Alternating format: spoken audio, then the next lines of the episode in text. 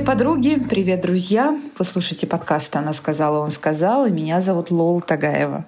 Всем привет, привет, Лола. А меня зовут Даша Жук. И в прошлых сезонах мы с вами очень подробно говорили про мир меняющихся ролей женщин и мужчин и гендерные проблемы разные. Но 24 февраля мир настолько сильно изменился, что мы отложили все наши прежние планы и задумки. И вокруг этого подкаста сформировалась думающая неравнодушная аудитория, поэтому нам очень хочется вместе с вами переживать и осмыслять происходящее. И в каждый новый выпуск мы будем звать интересных и важных нам с Лола людей, надеюсь, интересных и важных для для вас тоже, писателей, поэтов, режиссеров, общественных деятелей, политиков. Мы будем говорить о том, что может остановить катастрофу в Украине, как мы дошли до жизни такой и как нам жить дальше. Причиной этой катастрофы, как уже понятно, стала многолетняя работа государственной пропаганды вместо честной журналистской работы. Именно поэтому для этого эпизода мы поговорили с человеком, который внимательно документировал происходящее в России через призму работы единственного независимого телеканала. Да, мы позвали на интервью Веру Кричевскую, известного российского телережиссера, автора фильма «Проклятая работа», по-английски «Fuck this job». Это фильм о судьбе единственного в России независимого телеканала «Дождь», признанного иноагентом и приостановившего свою работу из-за закона о фейках. Вера Кричевская стояла буквально у истоков создания телеканала «Дождь» и изобретала его с нуля вместе с Натальей Синдеевой, владелицей телеканала. 3 марта созданный ею и Натальей телеканал «Дождь» приостановил свою работу, и нам, конечно, было невыносимо грустно смотреть на закрытие канала, который 12 лет рассказывал о тех новостях, о которых молчали все остальные. И многие наши коллеги спешно уехали в другие страны из соображений безопасности.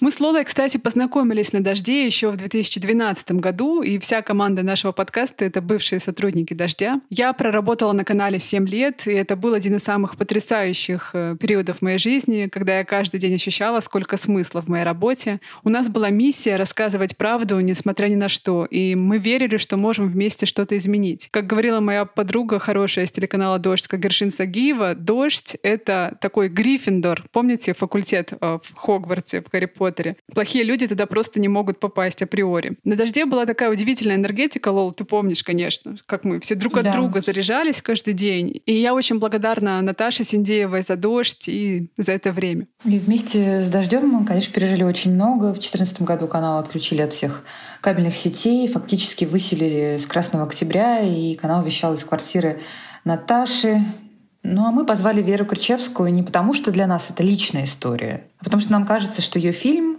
про всех нас, про Россию и про то, как мы, как страна и народ пришли к этой катастрофе в Украине. Мы поговорили о том, как благодаря фильму Веры Кричевской мир сейчас узнает других русских, других россиян, тех, кто не поддерживает решение ввести в Украину танки и весь этот происходящий кошмар. О том, как иностранцы реагируют на верен фильм и на тех самых других русских, о коллективной ответственности и коллективной вине, о том, должны ли мы как нации объединиться и признать эту вину, как это было в Германии после Второй мировой войны, например, о пропаганде и о ее разрушающей силе, и о том, что будет с российскими медиа.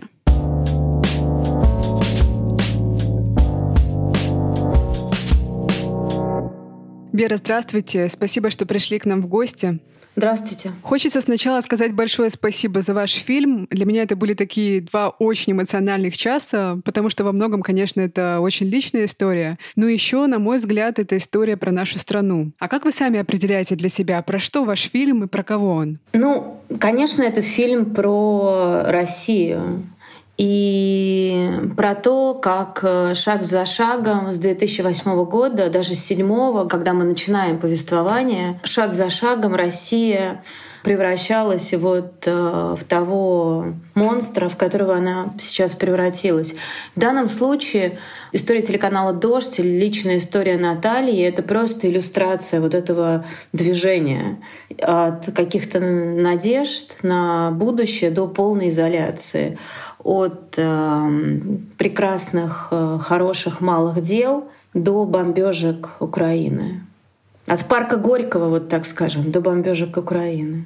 Вера, вы сейчас ездите по миру с прокатом вашего фильма. Вот по вашим личным ощущениям, изменилось ли то, как этот фильм встречает аудитория после 24 февраля? Фильм приобрел какое-то другое совсем звучание, потому что ну, по крайней мере, в Европе, ну, зрителю не российскому, у них как бы открываются глаза, они понимают, оказывается, что произошло, и оказывается, это все так и должно было произойти. То есть э, ты смотришь фильм, и ты понимаешь, что другого конца у всего этого не могло быть вообще никакого. Что касается вот там русофобии и всего остального, я вот могу вам сказать, что таких оваций, которые были в Чехии, а там вообще не было русских в зале. Это был главный, самый большой кинотеатр в Праге. Вот. У чехов сложные отношения с русскими, и Чехия — это вражеская страна для России, там, как они это называют, нежелательная, вражеская или недружеская и так далее. Ну вот, таких стоячих оваций вообще, наверное, нигде не было, как в Праге. Люди просто намного острее чувствуют боль сейчас. И поэтому этот фильм очень резонирует. А у вас есть ощущение, что на Западе кто-то впервые узнает, что россияне-то смотрят совсем другую картинку о войне? Что с помощью фильма они, наконец, получат ответ на вопрос, ну почему же они не выходят, почему же вы не протестуете массово, давайте скорее свергайте вашего диктатора, неужели вы не видите, что происходит? Очень часто меня спрашивают на Q&A после фильма, а правда, ну что, правда, они вообще не видят эту картинку. Ну вот, и я это объясняю. Причем это же как бы, да, это же в развитии, потому что, понятно, прошло время, да, вот этот вот шоковый период, он прошел. И если у тебя появляется небольшое сомнение, ты смотришь целыми днями Соловьева, но вдруг у тебя вдруг какое-то сомнение тебя посещает, все же доступно на самом деле, даже VPN не нужен. Но если хочется, на YouTube можно много чего найти, можно в Телеграме найти вообще все, что хочешь. Но люди этого не делают, а потому что это очень неприятно психологически. Знать, что ты поддерживаешь убийц. Это неприятно, ведь вся эта риторика, она построена на величии русского народа, на его силе, на его могуществе и на его там, несгибаемости. И как бы русский народ — это равно победа. И поэтому признать, что узнать что, может быть, что-то, что делают русские солдаты, это антигуманно, это, ну, это убийство мирных граждан, это неприятно, это неприятно. И срабатывают уже другие механизмы у людей. Зритель европейский, в общем, отвечая на ваш вопрос, он спрашивает, действительно ли так, а как же все таки можно что-то узнать, а как же до них достучаться и так далее. Но я постоянно говорю практически, что достучаться практически невозможно, потому что, чтобы до кого-то достучаться, нужен запрос на это. А сейчас нету запроса и не было. Сейчас э, другие психологические инструменты срабатывают. И там действительно невероятно увеличивается смотрение там, Соловьева и всего остального. Потому что ну, как бы они культивируют запрос на какую-то, не знаю, превосходство, гордость, силу, хотя все это полный фейк, полный тотальный фейк. Вы не раз говорили в своих интервью про фильм, что главная реакция аудитории — мы никогда не видели таких русских. И до 24 февраля тоже. А сейчас для вас можно сказать, что это своего рода миссия — показывать другую Россию и других русских? Вы знаете, вот я первое интервью про фильм дала журналу Vogue Ксении Соловьевой. Мне кажется, что в апреле 2000 или в мае 2021 года у нас был скрининг Равката, такого сырого монтажа, в Москве. После этого дала ей интервью. Вот. И я ей сказала, что я вообще делаю патриотическое кино, потому что Таких русских в мире никто не видел, а мне ужасно хотелось ими похвастаться. То есть это не то, чтобы прям такая свежая идея, сейчас возникшая в рамках там, того, как сложно быть русским в Европе. В Нью-Йорке в ноябре это была просто главная реакция, и в Амстердаме в ноябре была главная реакция, что вау, есть такие русские. Ну, потому что, да, то есть есть э, клише всякие разные в головах у европейцев, там, у американцев. А сейчас даже не хочется представлять, как видоизменилось это клише. Даже не хочется даже думать на эту тему. И я после каждого фильма говорю, смотрите, нас очень мало, но не так, чтобы мало, потому что по всем оценкам 20-25% населения страны категорически против этой войны. Это те люди, которые не боятся это говорить. Потому что же есть основная масса, которая вообще боится сказать правду. И основная масса, она даже и не знает, что есть правда. То есть народ настолько запутан, как бы настолько дезориентирован и запутан. Понимаете, вот я помню сто лет назад я там читала какие-то письма Сахарова и у него было какое-то письмо Брежневу. Я помню, когда мы начинали «Дождь», я его цитировала Наташе и там нам всем, потому что мы ну, все время нащупывали какой-то ну, язык, образы и так далее. И там в этом письме там был такой абзац о том, как легко управлять темными людьми, как оболванивание людей упрощает э, управление ими. И это настолько хорошо усвоил, познал, узнал Владимир Путин и его там ближайшее окружение. 20 лет они оболванивали, отупляли народ с помощью телевизора. И вот э, его результаты.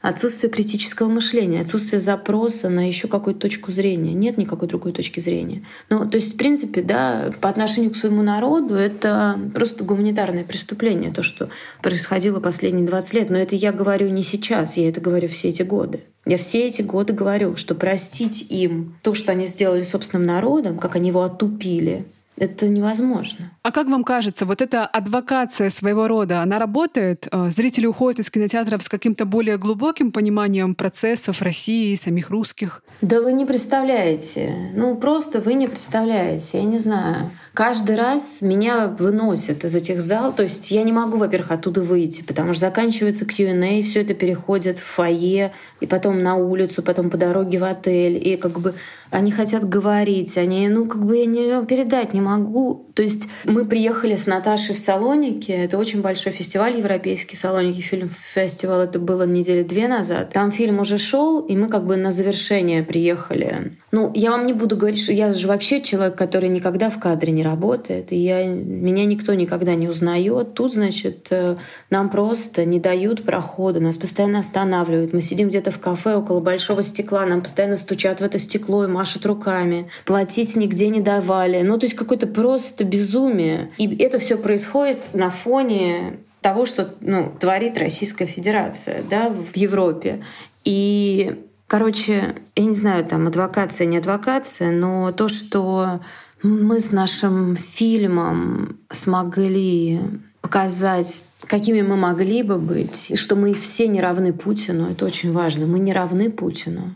И мне кажется, что это очень важно. И я вам говорю, что таких теплых приемов, как сейчас, вообще даже, может быть, их и бы не было. Я вчера прочитала пост Миши Козырева, где он э, в расстроенных чувствах говорит, что по его ощущениям его работа последние 30 лет была зря, что не смогли повлиять на течение этой гуманитарной катастрофы. Я видела и другие посты своих коллег, которые говорили, ну, ребят, мы столько времени работали, приносили себя в жертву, чтобы показывать и рассказывать людям правду, и мы чувствуем, что мы проиграли эту войну. Я не могу сказать, что я с ними согласна, но я понимаю, из какой боли они говорят. Сейчас уже ничего я не понимаю, понимаете? Я не понимаю, потому что, с одной стороны, верить, что мы победим, ну как, не мы победим, верить, что разум победит и вернется. Мне кажется, это какое-то безумие сейчас в это верить. С другой стороны, хочет этого кто-то, эти 70%, которые поддерживают Путина и Путин, не хочет, хотят они, не хотят. История развивается циклами. Она, история, не спрашивает у Путина, чего он хочет, понимаете? Поэтому уже сейчас где-то ходят по Останкино будущий Сагалаев и Лысенко. В какой-то момент появится молодежная редакция. Ну, я вам сейчас просто говорю так, как это было в Советском Союзе. А потом случайно в эфир выйдут три мальчика из взгляда, и страна рухнет, понимаете? Я глобально считаю, что этот режим рухнет за неделю свободных СМИ. За неделю он рухнет. Ровно как это было, понимаете, 70 лет они строили, убивали своих граждан, сажали в тюрьмы. И рухнуло все так быстро. Конечно, перед этим во власти должен появиться Горбачев. Понимаете, хотим мы это или нет, это произойдет. Вопрос, когда это произойдет. И наступит просветление. Люди будут жадно, жадно изучать вот эти дни. Они будут жадно изучать, как эти мерзавцы их обманывали, как они строили другую реальность. Ну, как бы этот процесс, он неизбежен. Даже если мы ничего не будем делать, он неизбежен. Но так развивается история. И дальше уже вопрос, как, простите меня за грубое слово, в очередной раз не просрать этот шанс. Вот я это говорю, а через полчаса я подумаю, а с какой стати у нас должен быть еще один шанс? Мы что, его заслужили? Мы что, заслужили какой-то шанс? Сейчас очень много говорим и пытаемся осмыслить тему коллективной ответственности и коллективной вины. А как вы сами это переживаете, Вер? Я последовательный сторонник значит, вот этой ответственности коллективной. Мы все за это ответственны. И у России будет шанс у нас у всех принять весь этот грех, который мы совершили, как-то его переработать. На это уйдут десятилетия. Только если мы это все примем и не будем этому сопротивляться, если мы это примем, как это сделали немцы, может быть, когда-то, когда-то, я не знаю, через сто лет а, украинцы нам это, ну как-то, не знаю, не простят, но как-то это сгладится. У нас же вот, вы посмотрите на нас, да, у нас же очень все равно сложные отношения с немцами. Не у немцев с нами, а у нас с немцами. Ну, я просто еврейка, я это чувствую сложно. У меня сложные отношения с ними. Хотя я все понимаю, понимаю, что немцы сегодняшние вообще не имеют никакого отношения и все это. Но это как бы в головах, да. И вот нам надо будет как-то сделать так, чтобы в головах у украинцев было по-другому. Я не знаю, как это сделать. Я не знаю. То есть, с моей точки зрения, это произошла не только война, это произошло убийство русского мифа. Ведь русский человек, он очень, как нам казалось, всегда эмпатийный. Мы же всегда говорили, вот как бы вот сочувствие, обнять, вот там вот на Западе, там нужны все эти психологи, антидепрессанты. А у нас надо прийти к друзьям, выпить, обняться, и все, болезнь уходит. Ну, то есть как бы мы всегда жили в понимании того, что русский народ безумно эмпатийный и безумно душевный. Владимир Путин и вот это вот голосующее за него большинство, они разрушили этот миф. И ты стоишь и думаешь, я не понимала этот народ, с которым я прожила всю жизнь, я его неправильно понимала. А как же просто сочувствие, неважно, он украинец, просто сочувствие. У, людей разрушены дома. Просто, сочу, просто элементарный гуманизм. Где это? Короче, нам всем нести ответственность, и еще к тому же не, не нам нести от нам, так ведь э, еще всем нашим детям и внукам это же все для них, на них все отразится. Это же он все своим внукам сделал. Нам еще предстоит проделать ту работу, которая не была проделана в связи с советской историей, историей ГУЛАГа и репрессий, доносов и других преступлений внутри страны. И вместо этого у нас закрыли мемориал. Есть еще один этический спор. Надо ли разделять ответственность и вину? У вас это одно и то же? Или нет? Я вам благодарна, что вы затронули тему ГУЛАГов и Сталина. Уже довольно долго мне абсолютно понятно, что Россия никуда не двинется вперед, потому что мы вообще не переработали наш внутренний кошмар. Мы его не просто не переработали, мы его даже он начал э, получать какую-то положительную корреляцию, коннотацию в обществе и вот эту как бы реабилитацию сталинизма. Знаете, какая дикость, да? Большая страна, и у этой страны фильмов про ГУЛАГ, про репрессии, про уничтожение собственного народа раз-два и все. Документальных вообще нет. То есть мы дождались, когда все ушли из жизни, те люди, которые прошли через ГУЛАГ. У нас ничего не сделано, у нас почти ничего не зафиксировано, у нас нету ни одного фильма художественного документального, который бы цитировал весь, вся страна, знала наизусть о зверствах Сталина, о зверствах его режима, о вот этом культе убивать своих, писать доносы. Я посмотрела фильм «Капитан а, Волка Гонов» бежал. Это премьера прошлого года Венецианского кинофестиваля «Российское кино». Оно в такой очень специфической манере рассказана, история. Вот, я посмотрела это кино, и я подумала, наверное, это первый фильм, который после там брата Балабановского это будет следующий фильм, который тут же становится э, культовым.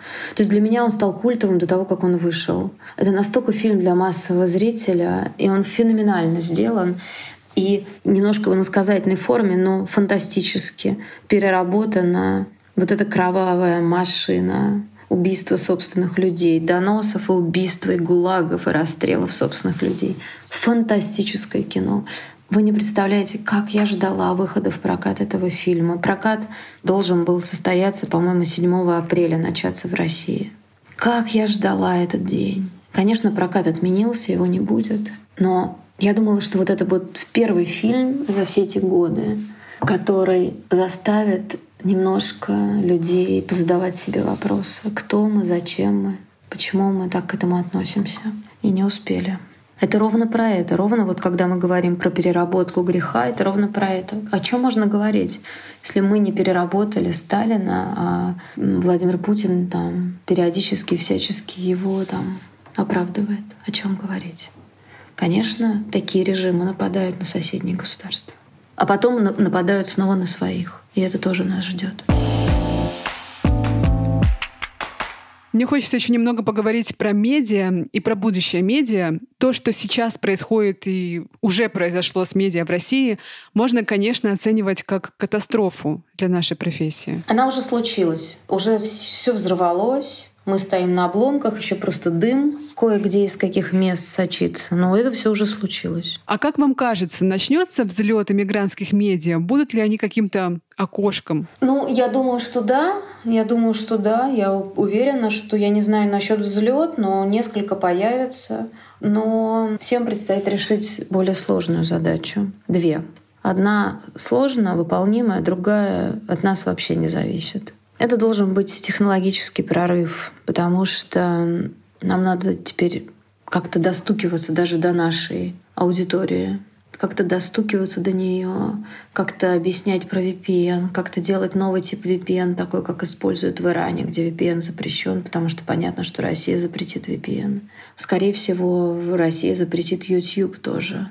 Я понимаю, почему до сих пор это не происходит, потому что, ну, мне понятно, что в ответ может сделать Google и в один день выключить весь Android для Российской Федерации. То есть, знаете, когда ваш телефон, телевизор превращается в пластмассовую коробочку. Я думаю, что они это хорошо понимают, и плюс они понимают, что может еще на пустом месте какой-то детский протест возникнуть, там тинейджеры и прочее из-за YouTube. Ну, в общем, короче говоря, я думаю, что это все равно дело техники и времени, и нам предстоит как-то достучаться до аудитории. Это вообще абсолютно по-другому должно быть. Ну, то есть у нас пока нет этих механизмов. Но это, скажем так, решаемая проблема. Ну, технологически, с деньгами, дорого, но решаемая проблема. А есть проблема более сложная, которая к нам не имеет никакого отношения чтобы люди сделали шаг и включили даже какое-то то медиа, которое они когда-то слышали о нем или смотрели, у них должен быть запрос. У аудитории должен быть запрос на другую информацию. Из чего этот запрос э, возникнет, мы не знаем. Мы не знаем. Я думаю, что санкции в этом смысле никому ну, они не помогают, потому что русский человек вообще не очень привык жить неплохо. Ну, не привык. Русский человек привык жить плохо благодаря всем тем правительствам, которые русский человек имел в своей истории. Поэтому запугать русского человека плохой жизнью без товаров каких-то невозможно. Ну, невозможно. Вот смотрите, приведу пример. Недавно по-моему, два года назад это было, вышел американский фильм «Чернобыль». Помните сериал? Он произвел неизгладимое впечатление на весь мир. И на огромное количество русских. Его посмотрело огромное количество россиян. И этот фильм детально, там, если вы помните, там есть в последнем эпизоде монолог вот этого ученого, вот этого главного героя, не помню фамилию, который говорит о вранье о том, как система прогнила, как она врет по каждому поводу, и что то, что случилось с Чернобылем, и то, что пострадало такое количество людей, то, как все это было, это все как бы базируется на вот этом государственном вранье, которое все время является частью российского государства, фундаментом российского государства. Вот это вот чудовищное вранье своим людям. Ну, то есть вот это колоссальное неуважение своих людей. И ведь этот фильм вызвал огромный отклик. Ведь там все настолько на примере Чернобыля понятно, какую роль играет информация и правда, и неправда. Ведь как-то этот фильм произвел на них большое впечатление на этих людей, на тех, которые сегодня поддерживают войну. Я считаю, что Чернобыль очень сильно, Чернобыль, вот эта катастрофа, она очень сильно приблизила запрос на информацию. Очень сильно. Очень сильно приблизила, что советские люди, потому что это коснулось их лично их лично, не коллектива, А вот это коснулось моего здоровья. Вот моего здоровья. И когда это касается моего здоровья, ну, как бы моего тела, совершенно по-другому русский человек реагирует. Вспомните ситуацию с ковидом и с прививками. Что бы Путин ни говорил, что бы они там ни рекламировали, какие бы они ни придумывали запреты, россияне массово не приняли прививку. Потому что это как бы вот я за все голосую, я все делаю, но вот мое тело я уж как-то сам, знаете. Для меня, конечно, настоящий индикатор доверия власти — это ковид, а не война в Украине. Я не знаю, как сформируется этот запрос, но вполне возможно, что какое-то совершенно неожиданное, не знаю, природное явление, что угодно, оно вдруг неожиданное, то, что невозможно спрогнозировать, так же, как невозможно было спрогнозировать взрыв на Чернобыльской АЭС, а вызовет у людей как бы ну, тревогу за свое тело, ну, за себя, за тело. Я просто говорю совсем... Тело — это совсем узкий круг. Это вообще я и все. И появится запрос. Я не знаю. Короче говоря, вот самое главное — получить этот запрос. Пока мы видим обратное. Пока мы видим, что неприятно даже догадываться, что что-то не так там в Украине. Но вот еще даже до событий в Украине у меня не было ощущения, что у народа в таком широком смысле есть потребность в независимой информации. Нету, нету, нету потребности, нету и не было. Нету потребности и не было. А как вы думаете, почему? Я вот просто бьюсь над этой загадкой, я пытаюсь понять, почему не было этой потребности. Нам ее отбили, это все от того, что мы оболванены, или какие-то другие потребности превалируют? Я не знаю, но я же пытаюсь на этот вопрос отвечать много лет подряд каждый день. Ответа нет. И я могу только бесконечно цитировать э, Оруэлла, бесконечно, про то, что они никогда не взбунтуются, пока не станут сознательными. А сознательными не станут, пока не взбунтуются и так далее. Понимаете? Я не... Ответа на этот вопрос нет. Я могу сказать, что в 2000 году, в 2001 году, конец эпохи НТВ, тот же самый народ смотрел каждые выходные программу «Намедни» Леонида Парфенова. Человека вполне антинародного по всему своему, так сказать, нарративу, виду и так далее. Доли аудитории российской, смотрящей «Намедни», были 30%. Сумасшедшая аудитория. Ну, сумасшедшая просто. Документальные фильмы на НТВ в прайм-тайм убивали просто весь entertainment первого канала и второго важные документальные фильмы, которые делали там Сорокина, Евгений Киселев и так далее. Не важно. Но это был такой важный, серьезный интеллектуальный продукт. Их смотрело 30% населения взрослого. Это все тот же самый народ, который сейчас отказывается от информации. 22 года его так воспитывали. 22 года последовательно убивали интерес, последовательно кормили интертейментом, последовательно снижали сознательность, последовательно. Другое дело, что все эти системы, которые так долго строятся, они рушатся примерно за пару недель. Понимаете, тоже вот русский народ всю жизнь э, живет плохо. При Путине, при первых его двух сроках, русский народ жил так хорошо, как-то никогда не жил. У людей появились дома стиральные машины, кто-то купил автомобиль. Ну, то есть это был большой прорыв, и это были богатые, жирные годы. В каком-то смысле это очень сильно благосостояние увеличивалось. И никогда не было, наверное, на таком уровне, как в те годы. Это тоже очень отвернуло людей от политики. Вообще-то в этом фильме я, мы об этом говорим в самом начале. А если мы обратимся к трудам политологов и социологов, они говорят, что перемены в стране и революции проводит прогрессивное меньшинство, а большинство уже под это как-то подстраивается, потому что оно в принципе инертно во всех странах. И в моей картине мира, как политического журналиста, этот островок и это меньшинство надо сохранять, чтобы они не превратились, ну, как в пьесе ЮНЕСКО, сами в носорогов, чтобы их мышление и видение не затуманилось. Потому что когда ты находишься в состоянии постоянного насилия, а то, что происходит сейчас в России, это насилие, возникают самые разные компенсаторные механизмы, чтобы это как-то оправдать, к этому как-то привыкнуть, адаптироваться. Насилие настолько ужасно, что мозг э, пытается как раз это сделать,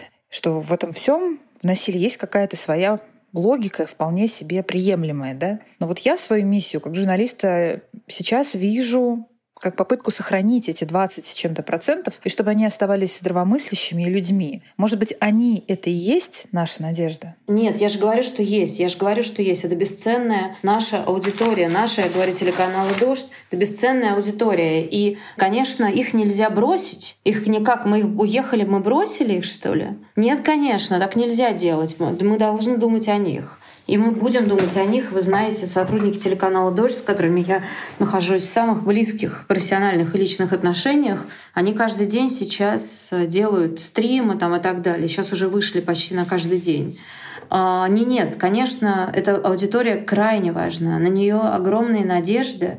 И Вчера, вы знаете, должен был быть от, открыт Ардокфест, и я так за этим следила, потому что ну, я была уверена, что это закончится ровно так, как это закончилось. У меня сомнений не было, но я об этом не высказывалась, потому что вся эта история с заминированиями, я прошла ее сама месяц назад с прокатом фильма «Факт из Job» в России, поэтому все эти минирования, мне, я была уверена, что ничего не будет. Вот, но неважно. И вот у меня вчера такая возникла в голове мысль, что, ну, когда я прочла, что заминировали этот кинотеатр «Октябрь», а там, знаете, вокруг него куча лиц, которых я хорошо знаю. Вся такая Москва интеллигентская пришла в кино. Вот они на улице стоят, их выгнали, Манского облили красной краской. Я вот на это все смотрю и думаю, они не кинотеатр «Октябрь» заминировали. Они эти 20% населения заминировали, понимаете? Там. Они их заминировали. Они сидят просто на мине там. Конечно, надо быть с ними. Конечно, быть с ними. Вер, а что бы вы могли сказать нашим слушателям, которые так же, как и все мы, тяжело переживают эти темные времена?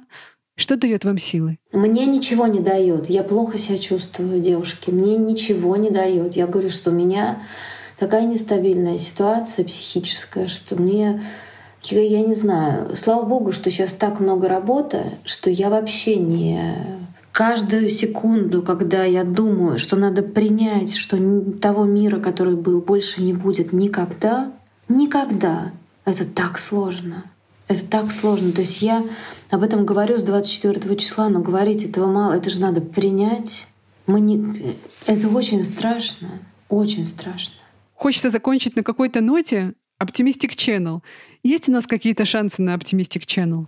Но я никогда же не верила в Optimistic Channel. Я считала, что это Наташина какая-то это хрень, я это так называла. Не знаю, девушки, я не знаю. Если бы я знала, я самый неоптимистичный человек на свете, мне кажется.